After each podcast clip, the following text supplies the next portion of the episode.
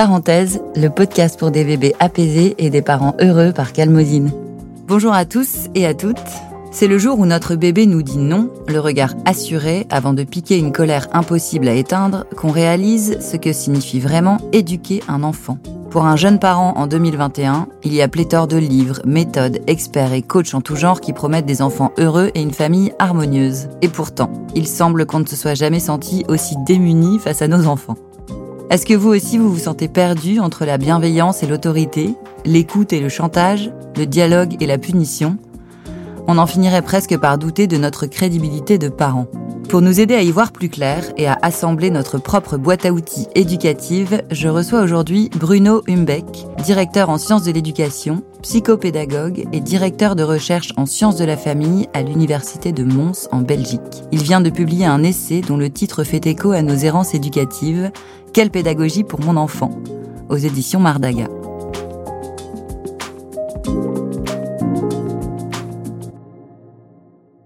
Bonjour Bruno Hunbeck. Bonjour. Alors après cette longue introduction, vous avez publié plusieurs livres au sujet de l'éducation des jeunes enfants. Est-ce que dans votre pratique, vous constatez aussi un certain désarroi du côté des parents face aux divers courants et méthodes éducatives? Alors, d'autant plus qu'on leur donne parfois, des, et votre introduction l'exprime très très bien, hein, donne l'impression en tout cas qu'il y aurait quelque part des recettes qui existent pour que on soit un parent parfait avec surtout un enfant parfait dans une relation qui n'est jamais mise sous tension. Or, on sait que ça c'est absolument pas possible et qu'il faut accepter d'emblée que ça n'est pas possible. On va nous proposer bah, ce qu'est la, la pédagogie a priori, c'est une forme de tâtonnement permanent pour essayer de faire le mieux possible. Certainement pas pour être parfait, mais pour faire le mieux possible avec ce qu'on a, avec des enfants qui feront bah, de leur mieux aussi pour entrer dans cette relation éducative, euh, qui deviendra ce qu'on appelle d'ailleurs de la parentalité. Hein. C'est un mot tout à fait nouveau. Hein. Si vous aviez parlé de, parentalité il y a quelques années, on vous, aurait demandé de quoi vous parliez. Et la parentalité, c'est la façon dont chaque enfant va transformer de toute façon l'éducation qu'on lui donne en quelque chose de tout à fait particulier. Si vous avez trois enfants, vous donnez la même éducation aux trois, vous aurez trois résultats différents parce qu'ils vont transformer ce que vous faites en quelque chose de singulier. Donc selon vous, euh, le problème vient qu'on se met trop de pression en tant que parent?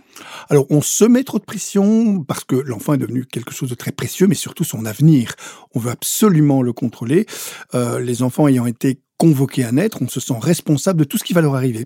Et on se sent aussi responsable bah, de leur destin d'enfant, c'est-à-dire de ce qu'ils seront euh, étant adultes et on ne veut rien laisser au hasard, ce qui fait que vous voyez euh, euh, sortir une, pléthore de livres, à la fois dans la pédagogie scolaire et dans la pédagogie familiale d'ailleurs. Des deux côtés, il faut des enfants qui ne, ratent pas, n'échouent pas, réussissent des trajectoires diplômantes qui leur permettre de, se protéger de tous les, risques de, de, déclassement social que propose la vie.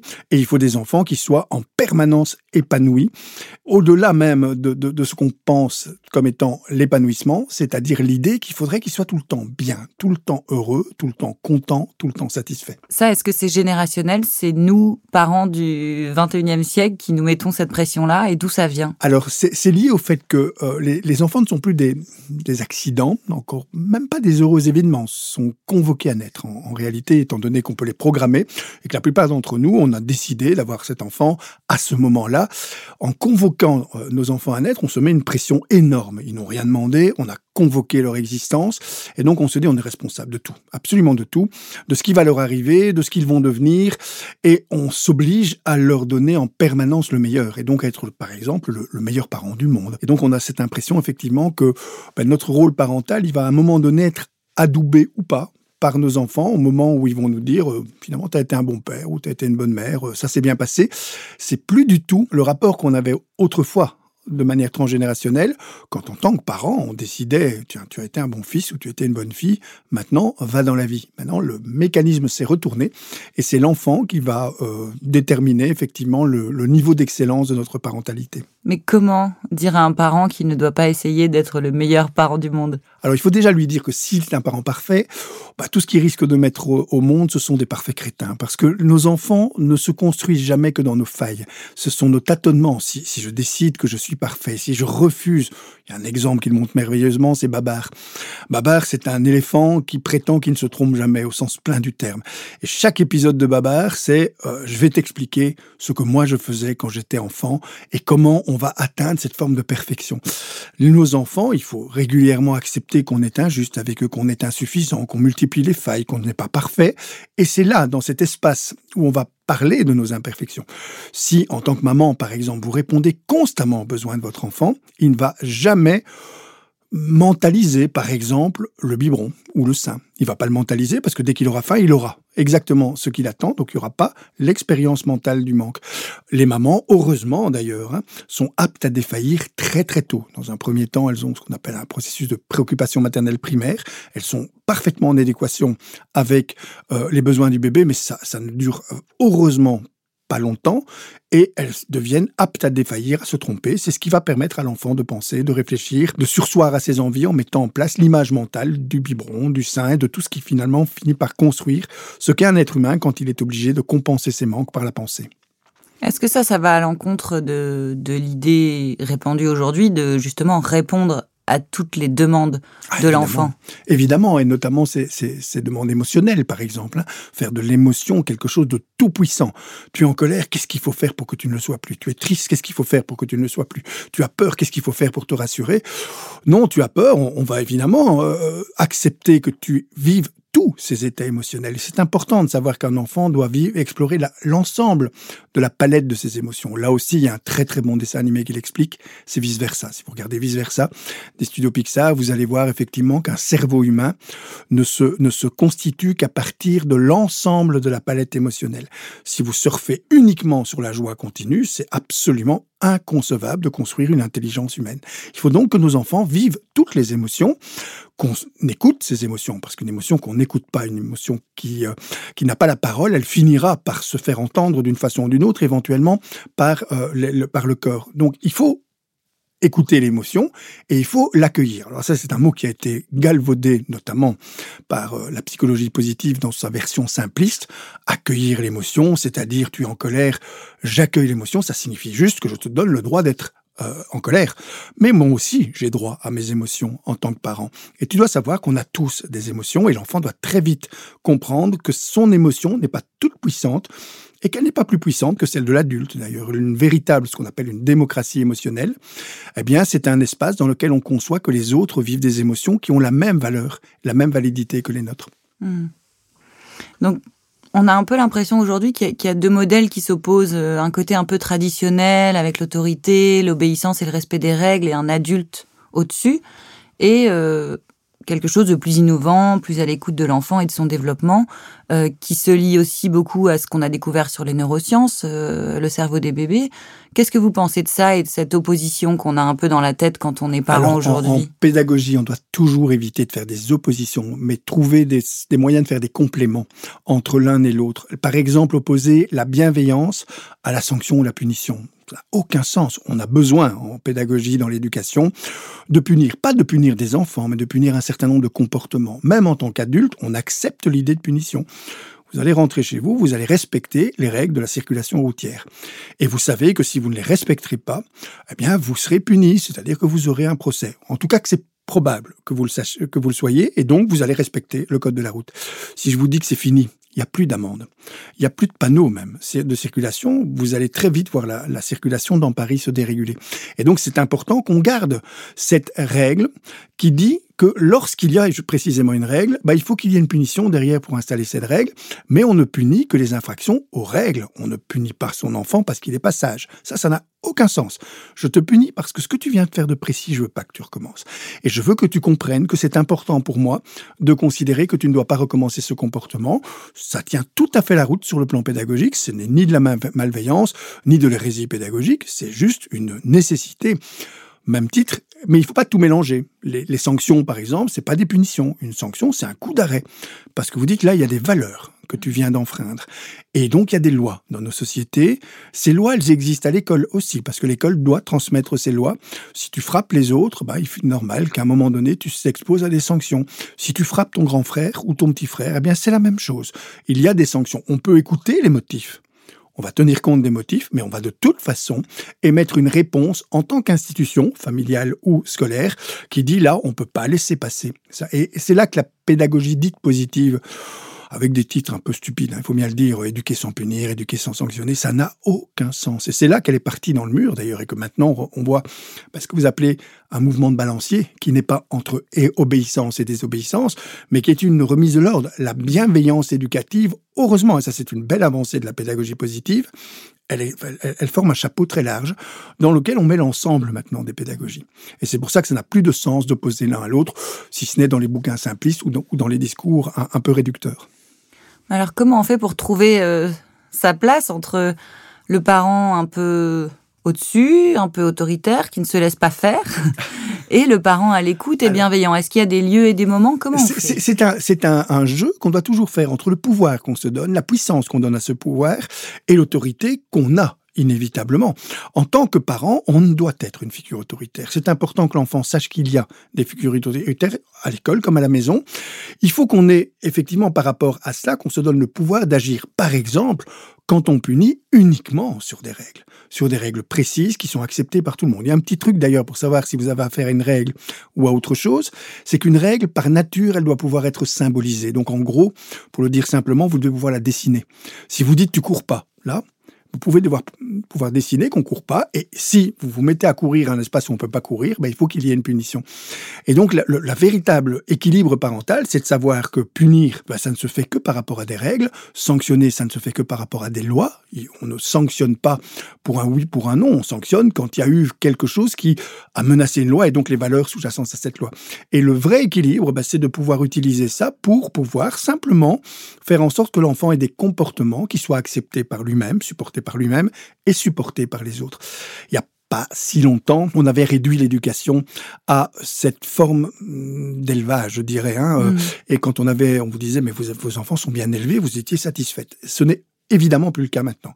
Maintenant, on doit vous dire, vos enfants s'épanouissent. Et ils s'épanouissent individuellement de manière optimale. Mais pour que cet épanouissement se réalise, il faut qu'on réponde aux besoins de structure de l'enfant.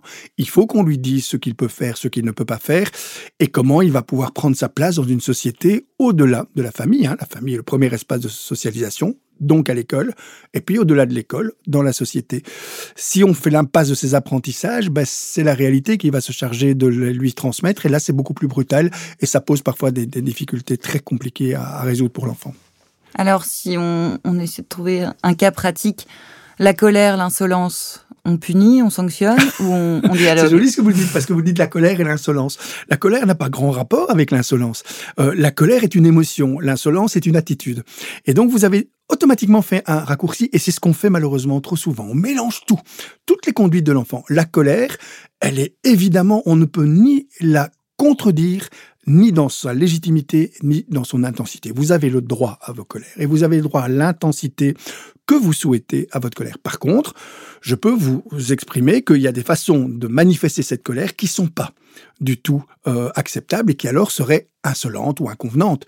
Et donc, c'est l'attitude que vous aurez pour exprimer votre colère que je vais devoir bah, finalement vous enseigner, vous apprendre en apprenant une grammaire de comportement, un langage qui est celui qui est accepté dans un premier temps dans la famille, si chaque fois que vous avez une crise de colère, vous mettez la famille en ébullition parce que la famille se dit mon Dieu, elle a une crise de colère et ça va nous perturber tous puisqu'on ne l'a pas mis au monde pour ça. Donc, on va renverser le ciel et la terre pour qu'elle ne soit plus en colère. Vous allez apprendre à vous mettre en colère uniquement par des crises et vous allez multiplier les crises de colère. Pire que ça, vous allez faire des crises précisément de colère parce que, y compris pour les autres émotions, quand vous aurez peur, quand je vous dirai mais faut pas avoir peur, comme je vous interdis l'accès à une émotion, si vous interdisez l'accès aux émotions, l'émotion qu'on va aller chercher le plus vite au niveau du cortex, c'est la colère. Et donc si vous avez peur et je vous interdis d'avoir peur, eh bien vous allez vous mettre en colère comme c'est pas la bonne émotion, vous allez être en colère contre votre émotion et donc vous allez faire une crise de colère.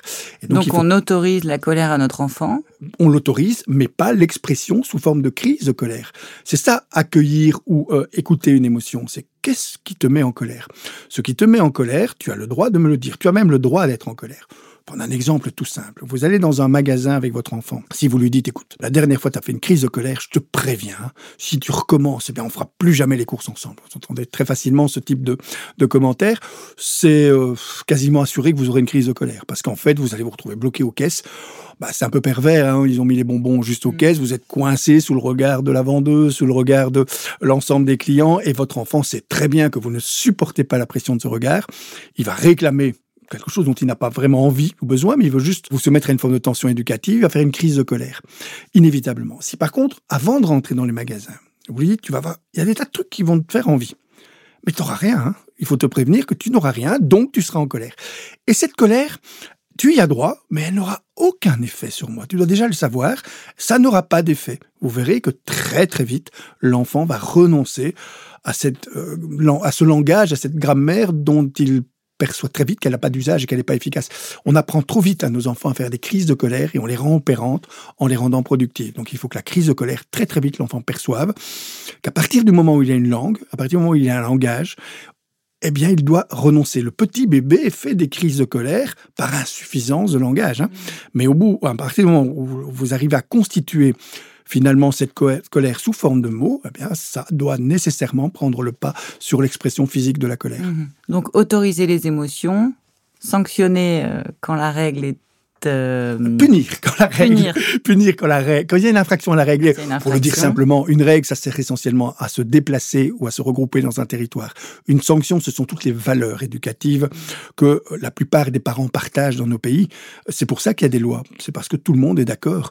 Euh, par exemple, euh, lorsque vous avez des insultes qui sont des insultes racistes, des agressions physiques, tout ça doit être soumis à des sanctions dans les familles si on veut éviter que dans la société, l'enfant s'imagine qu'effectivement euh, ces sanctions sont autorisées. Donc la famille est une courroie de transmission des lois, tout comme l'école est une courroie de transmission des, euh, des lois.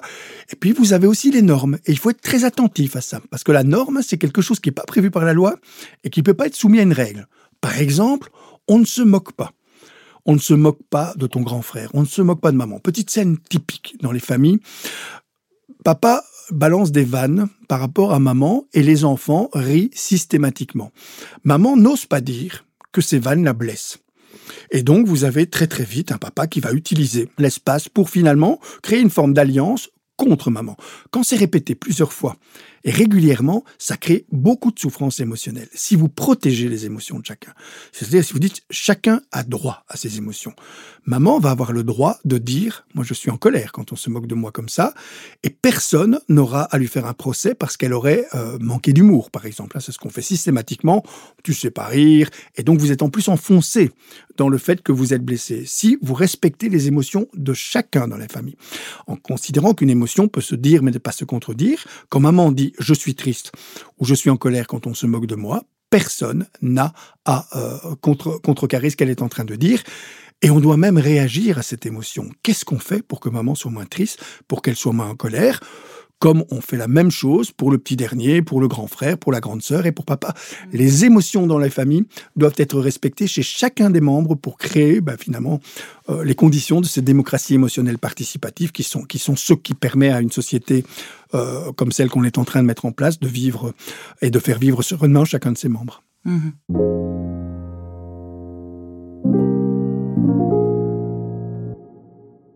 vous parliez d'un peu de la pensée positive, l'éducation positive ou bienveillante.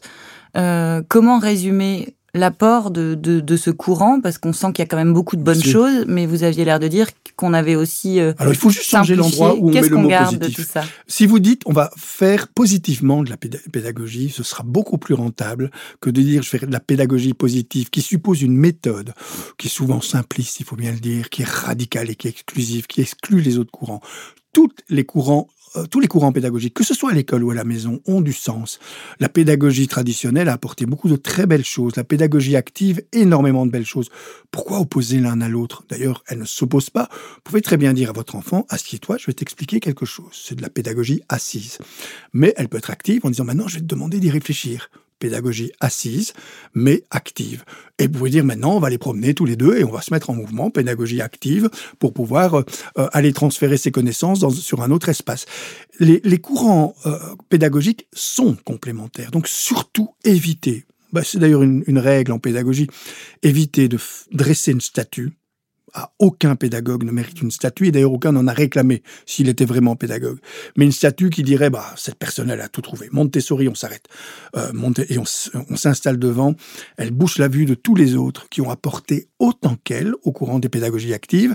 Et dire, bah, la pédagogie active, il n'y a que ça de vrai, le reste, c'est nul. C'est pas non plus très intéressant parce que la pédagogie libertaire, les pédagogies traditionnelles, les pédagogies euh, plus exotique, spirituel, par exemple quand vous faites faire de la méditation à vos enfants, c'est quelque chose qui puise à, un autre courant pédagogique. C'est important d'avoir une vision qui est la plus ouverte possible pour pouvoir enrichir la pédagogie. Ce que je reproche à la pédagogie dite positive, dans sa version, et de nouveau, hein, il y a une version très, très euh, subtile, très intéressante, celle qui a fait évoluer les choses.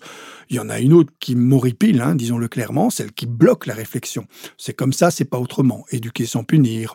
Soyez des parents zen. Je pourrais quand même prendre cet exemple parce qu'il il m'a toujours sidéré. Imaginez une scène, vous avez repeint votre salon. Vous avez mis beaucoup d'énergie à le faire et ça vous a demandé beaucoup de travail. Et puis, vous montez prendre votre douche et votre enfant, il lui vient l'idée de mettre ses mains dans le pot de peinture et de faire un facsimilé des grottes de Lascaux dans votre salon. Vous avez lu un livre qui vous dit que vous devez rester un parent zen. Vous allez donc respecter ce, euh, euh, ce conseil, vous descendez, vous expliquez à votre petite fille, mais voilà, je veux pas contrarier tes pulsions artistiques, mais j'aurais préféré que tu me me le soumettent avant pour qu'on puisse discuter ensemble de la façon. Alors c'est très, en théorie ça marche. En réalité, c'est catastrophique. Votre petite fille ne va absolument pas comprendre votre colère si vous l'exprimez de cette façon-là. Évidemment que vous êtes furieuse, vous manquez complètement d'authenticité quand vous vous obligez à une conduite zen alors qu'à l'intérieur il y a un vrai volcan. Et votre enfant surtout ne prend pas la leçon. Donc on a le droit de crier, de hurler. Mais bien sûr, vous avez le droit de crier. Vous n'avez pas le droit de vous faire déborder par votre colère en oubliant que l'enfant lui-même aussi a besoin d'une protection. Mais on a le droit de dire mais là tu m'as vraiment mis en colère et de le montrer par bah, ce qui est la composante d'une émotion.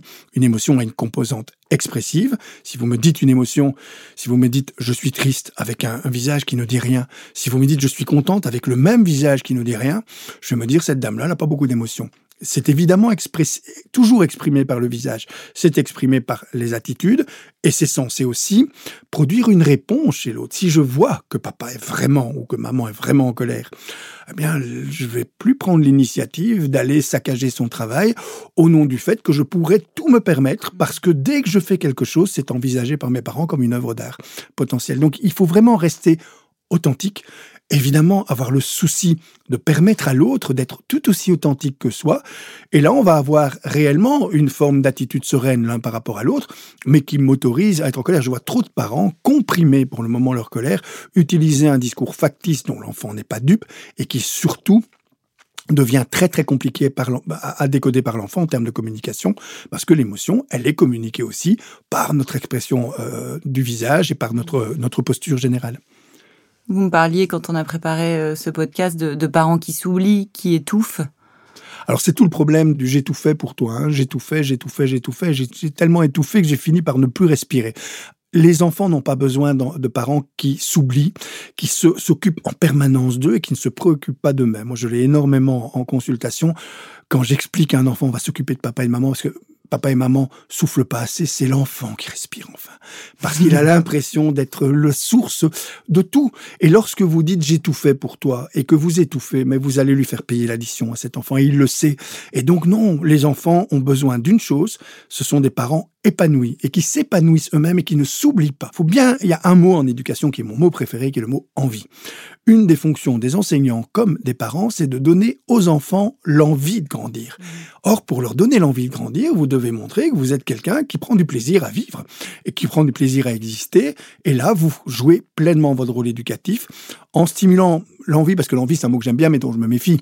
Il y a une envie positive, celle qui est stimulée par vos neurones miroirs pour vous donner envie d'aller plus loin et de devenir par exemple, comme papa, comme maman, comme un enseignant, comme un adulte un jour. Ça, c'est ce qui va créer cette pulsion qui euh, est nécessaire à l'éducation.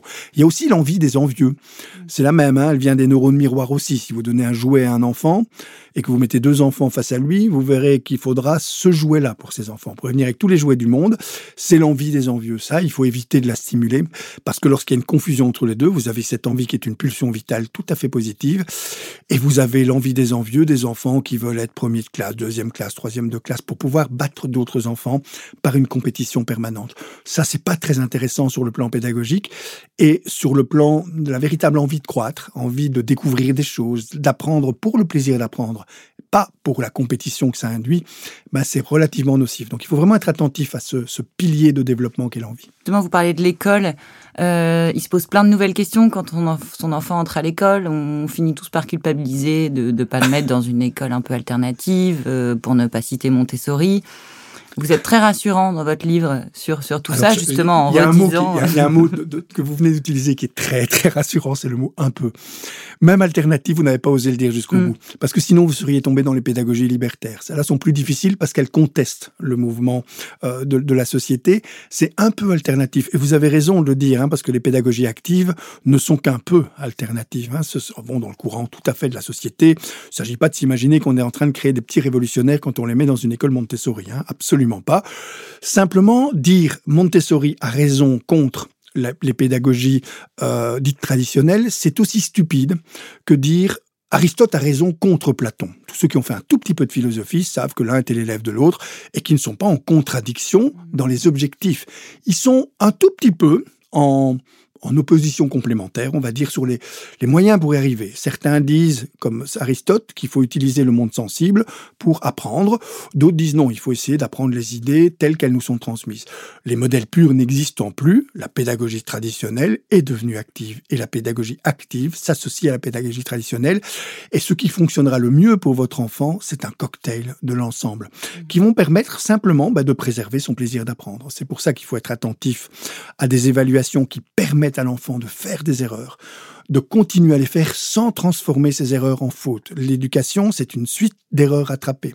L'apprentissage, c'est exactement la même chose. Un enfant qui ose, il y a un petit truc qu'on doit demander, vérifier chez son enfant, c'est d'une part, est-ce que l'estime de lui-même est préservée, c'est-à-dire est-ce qu'il continue à oser découvrir des choses, prendre le risque de découvrir, et le deuxième, est-ce que l'envie est toujours présente, l'envie de découvrir, je prends toujours le même exemple, mais il, est vraiment très très évocateur et je crois qu'il peut rassurer pas mal de parents, même s'il va les angoisser au début, parce que j'ai trois photos dans mon bureau. Une première photo avec une photo de, de, classe avec les résultats de cette classe en école euh, fondamentale, en école primaire, comme on l'appelle ici en France.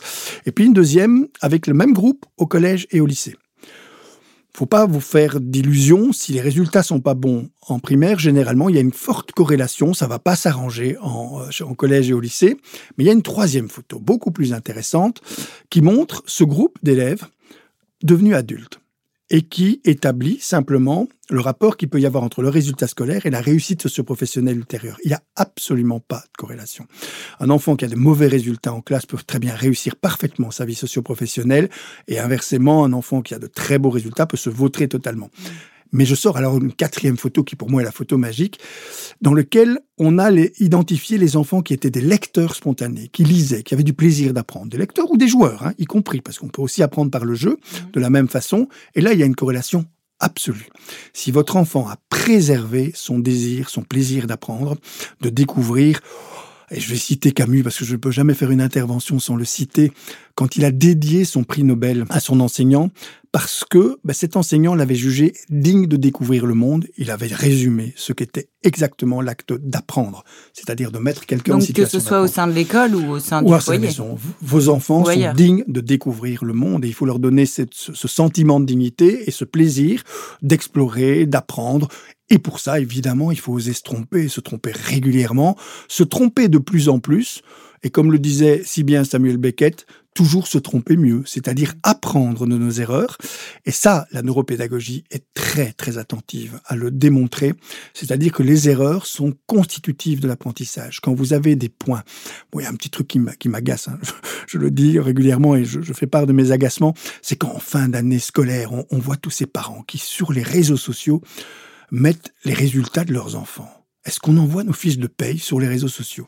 Ça ressemble à ça, c'est absolument insupportable. Et surtout, c'est très très mauvais comme indication pour l'enfant. Ce sont tes points non, c'est pas tes points qui m'intéressent. C'est ce que tu as appris, le plaisir que tu as eu à le faire et les questions que tu es en mesure de se poser. Il faut bien que les parents comprennent qu'on ne va pas à l'école pour répondre à des questions et montrer son aptitude à répondre, mais on va à l'école pour poser des questions. C'est la différence entre un petit Français et un petit Norvégien. Oui, petit Français sur dix, et c'est le même chiffre en Belgique, quand il pose une question à l'école, a le sentiment d'établir un, de se mettre en, position de faiblesse. Mm. Oui, petit Danois sur 10 a le sentiment de faire quelque chose de positif. Et c'est pas l'école qui est responsable. Quand un enfant revient de l'école en Belgique ou en France, on lui demande ça a été? On lui demande même pas euh, dis-moi si ça a été. Hein. C'est ça a été parce qu'on a absolument envie qu'il nous dise oui. Et est-ce que tu as bien travaillé? Est-ce que tu as eu des beaux points? En Danemark, on demande quelle belle question as-tu posée aujourd'hui? L'école est l'endroit où on questionne. Et c'est ça qu'on doit pouvoir mettre en, mouvement chez notre enfant, des enfants qui questionnent le monde, qui interrogent le monde et qui s'interrogent dans le monde. Donc des enfants lecteurs, hein, parce qu'une façon d'interroger le monde, c'est de lire des livres.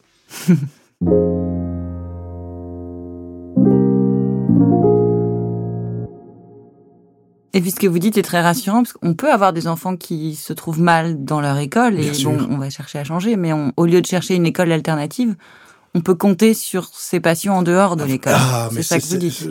Si on avait dit que ça dans cette interview, on aurait dit énormément. Mhm. L'école n'est pas le seul lieu d'apprentissage. Et donc, surtout, surtout, ne, ne pas se braquer sur l'apprentissage scolaire. Accepter aussi toutes les formes d'apprentissage implicites que l'enfant réalise en dehors de l'école.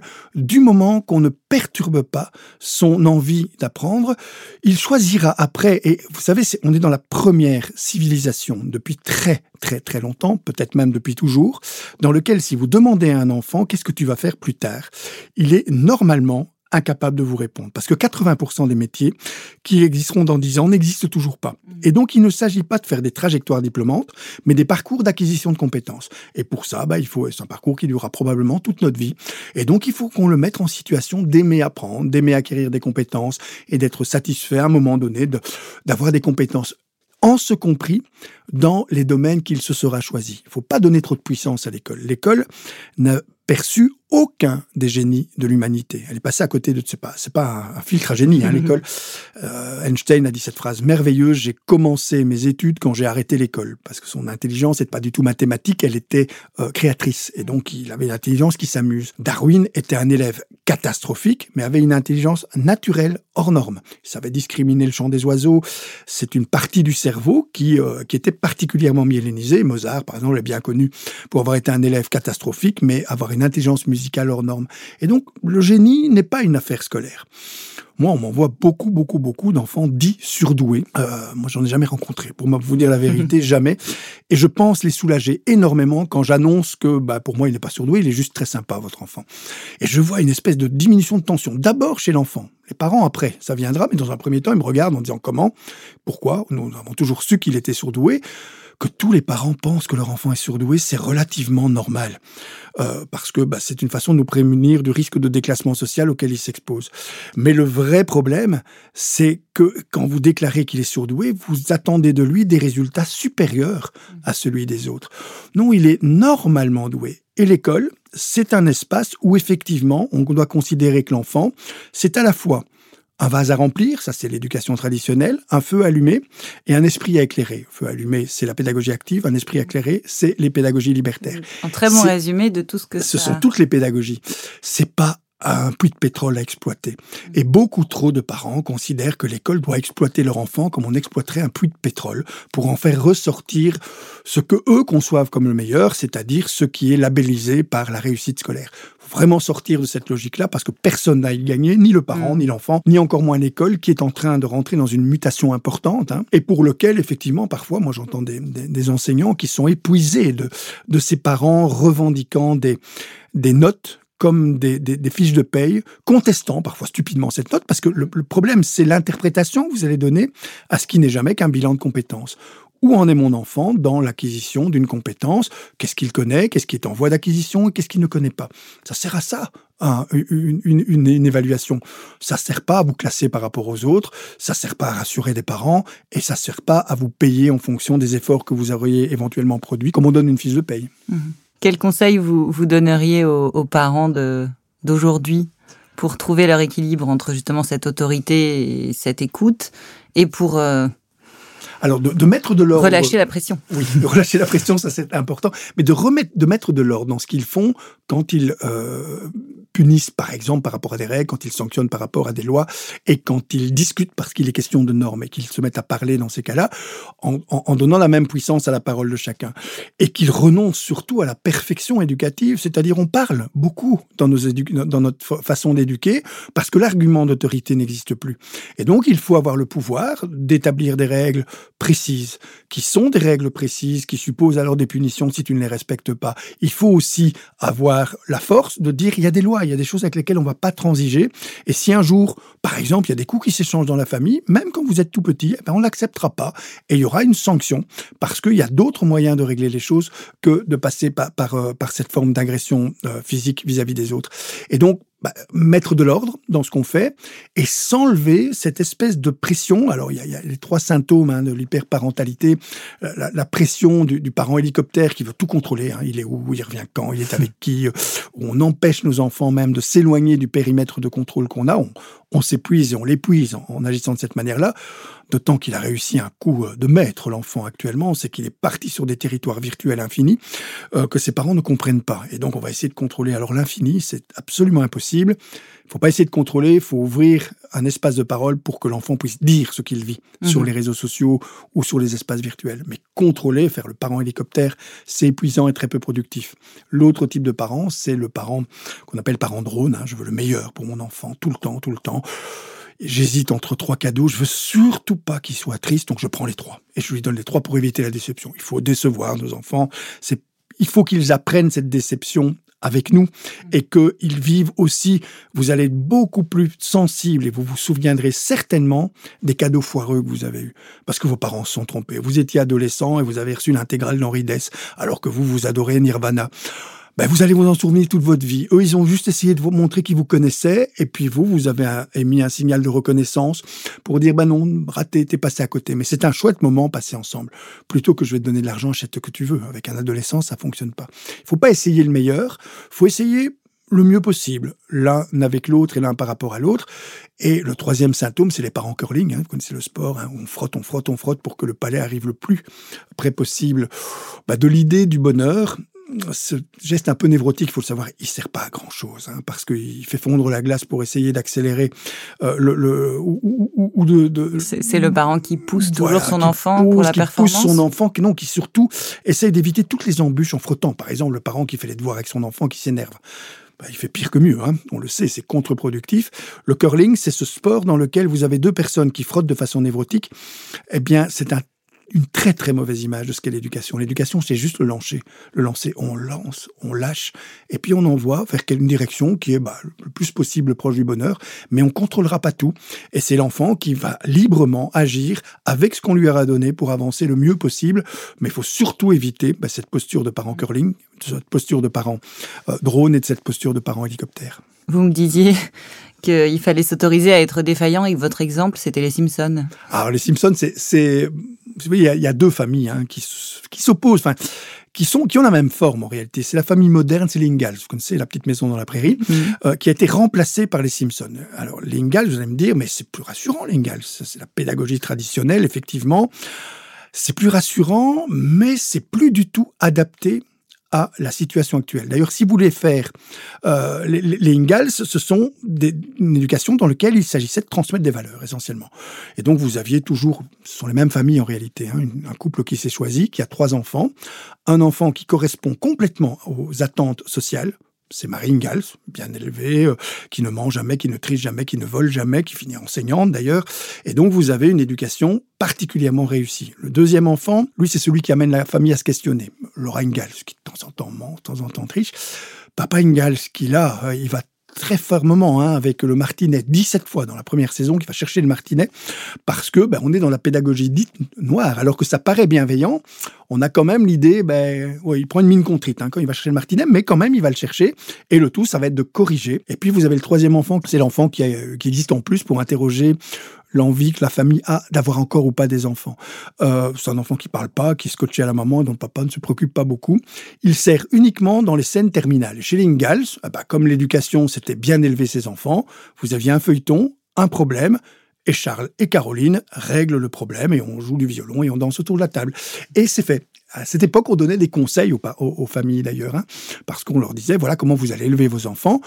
Maintenant, on est plus proche des Simpsons et il n'est plus question de donner des conseils. Les conseils ne servent à rien. Ceux qui en ont besoin sont pas prêts à les entendre et ceux qui sont prêts à les entendre, ils n'en ont pas besoin. Et vous avez une famille qui ressemble à celle des Simpsons, c'est-à-dire une famille dans laquelle vous aurez aussi trois enfants. Le premier répond aux exigences de la société, c'est Lisa, elle est surdouée. Vous avez bah, celui qui, euh, dont on se demande ce qu'on va faire, Bart, qui est un inadapté scolaire, qui est quelqu'un qui pose des tas de questions par rapport à l'avenir et qui va amener la famille à s'interroger. Et vous avez la petite dernière qui, elle non plus, ne parle pas, etc., qui a le même fonctionnement. Et la famille Simpson, eh bien, on voit bien que les épisodes ne sont pas clos sur eux-mêmes. Après chaque épisode des Simpsons, vous ne résolvez pas le problème qui a été posé, vous trouvez d'autres problèmes. C'est systématique. On n'a pas un épisode fermé sur lui-même. Les Simpsons, le seul geste que vous allez voir commun, c'est de se mettre sur le divan et de regarder les Simpsons. C'est-à-dire qu'on va s'interroger sur notre fonctionnement éducatif.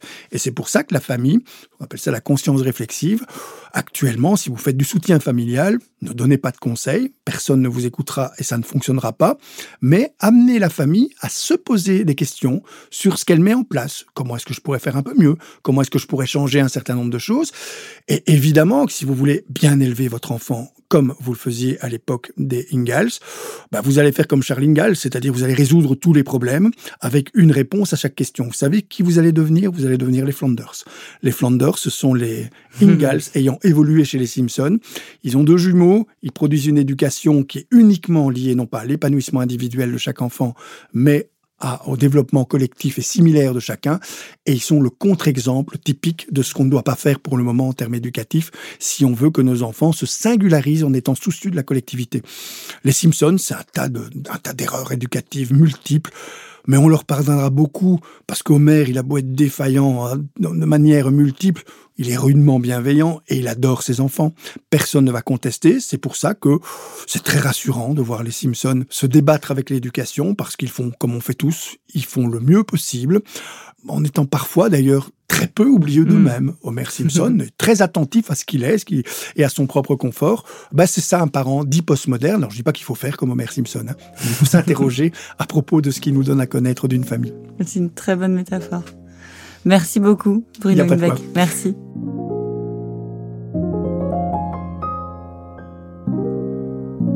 S'il ne fallait garder qu'une seule phrase de cet entretien, je noterais dans mon carnet celle-ci, soufflée par Bruno Imbeck, Continue à te tromper, mais trompe-toi mieux, de Samuel Beckett, pour nous autoriser à être des parents imparfaits, défaillants, qui font tout simplement de leur mieux avec ce qu'ils ont. La parenthèse, c'est le podcast produit par Calmosine pour vous préparer et vous accompagner dans vos premiers pas de parents, pour être les parents les plus à l'aise possible, des parents apaisés. Si vous souhaitez réagir à cet épisode ou partager vos expériences, vous pouvez vous rendre sur les pages Instagram et Facebook de Calmosine. Merci pour votre écoute et à bientôt.